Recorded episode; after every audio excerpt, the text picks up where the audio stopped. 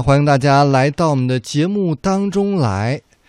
其实呢，有关旅行我们聊了很多了，嗯但是旅行当中呢，有一种旅行是还蛮刺激的，就那种极限挑战的旅行。极限挑战的旅行，比如说我们去滑雪啊，哦，去一些比较、对，而且还有一些玩漂流之类的。自行车啦，呃，还有一些什么摩托自驾啦，嗯，都挺极限的。对，好像这种涉及到极限运动，我还到目前没有接触过，哎，就是没有真正的尝试过。其实也觉得啊，还挺向往的。有机会的话，想试一试。而且我觉得这里面像你刚才提到的这些极限运动，我觉得比较能接受的，像自行车啦，还有滑雪啦，都是至少感觉好像危险性不是那么大。不，你真正了解什么叫极限自行车，你就觉得真不是那么好玩儿。真的极限自行车是要玩一些这有个一些花式的这种啊是极限，还有一种就是最近特别流行的极限自行车速降，在极陡的坡儿里面哇，往下速降。你知道现在微博呀、有很多这种视频的嗯，这种分享，视频的标题都是。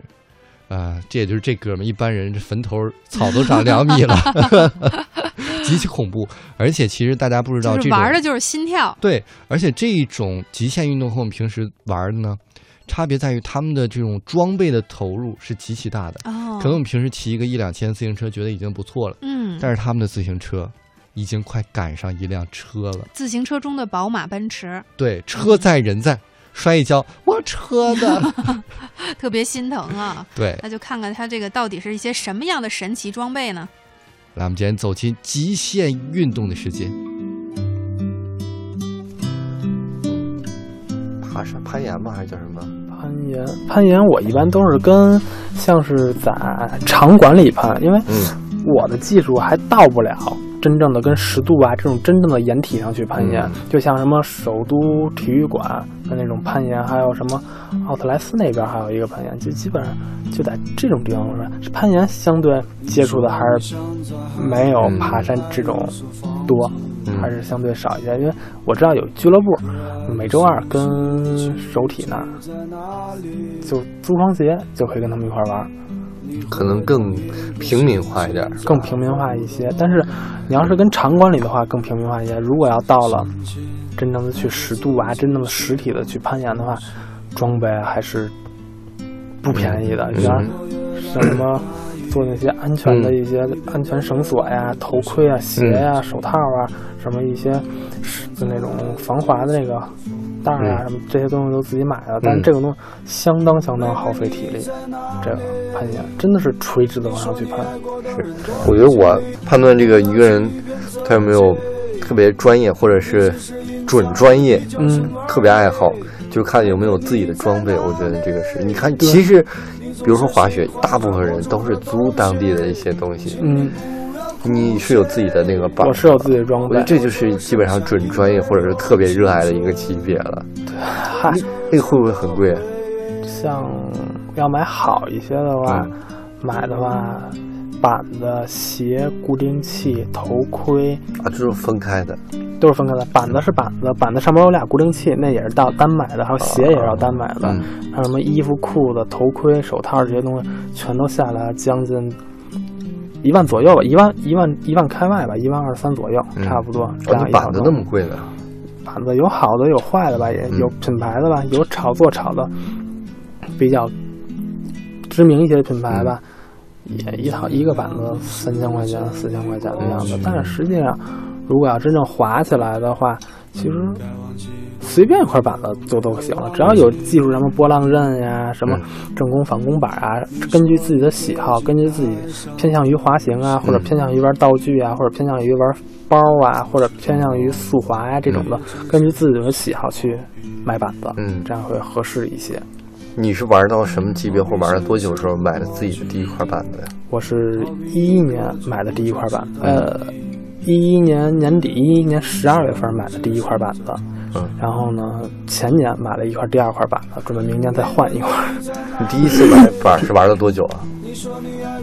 那块板儿的板儿，我到现在还一直在用、嗯这块板儿，因为毕竟它是属于金优这个品牌的，然后呢是波浪刃，它对这个板子对平滑呀，会比较好一些，比较适应一些。但是它给板子硬度稍微软了点儿。当嗯当时后来就换了一块稍微硬一点的板子了，开始玩飞包啊之类的这些。所以其实还是用自己的装备用着比较舒服。对对对，就比方说买板子，它是要跟你的人的身高体重有关系的。啊比方说我一米七五吧，差不多。嗯，然后呢，如果你要买板子，就得买将近比自己矮个二十公分的，一般到下巴的差不多，因为它有这种数据嘛，幺七幺幺七五，你就差不多买幺六五的板这样的话哦。会比较操控性。如果想飞包的话，就稍微买相对短一些的；如果想玩速度的话，就相对买长一些、硬一些的板子，哦，就这样。然后还有玩平花啊，或者上道具啊之类的，你就要去看板子的数值，正弓板、反弓板，还有板子的硬度跟软度，这些要都是要看数据的这些东西。这么复杂。对，还有你的固定器，固定器背板分硬背板和软背板，嗯也是有数据的。比方硬度在很高的话，适合玩竞速；嗯，软的话，适合玩一些飞包啊比较、道具啊，灵活一些的，跟这些数据有关系。你甭看这数据就差几个数值吧，但是你用起来的话，你速度一起来，可能你的板尾就开始抖，哒哒哒，那样就容易摔。啊但是你要玩道具的话，软一板子啊会对上道具会有一些帮助的。这嗯，几种极端。但是新手玩的话，买那种好多那种全能板，买一全能板就得了，就足够了。硬度适中，长短适中。等你真正拿这个板子学会了，再比方说，我想玩速滑，我想玩飞包，我想玩道具，我想玩平花，嗯再根据自己的喜好，再去着重性的买一种跟自己喜好的一样的数值的一块板子就可以了，就是这样。这要真玩专业了，我觉得比高尔夫也便宜不了多少。其实就是装备上装备。嗯，而且板子毕竟也长，一块板子一米一米五几，有人个高的话，一个板子也一米六几。你要是从这真正带到雪场去的话，好几百公里也不可能就塞车里啊或者怎么，所以车上也得去买那种相应放板子的车顶架。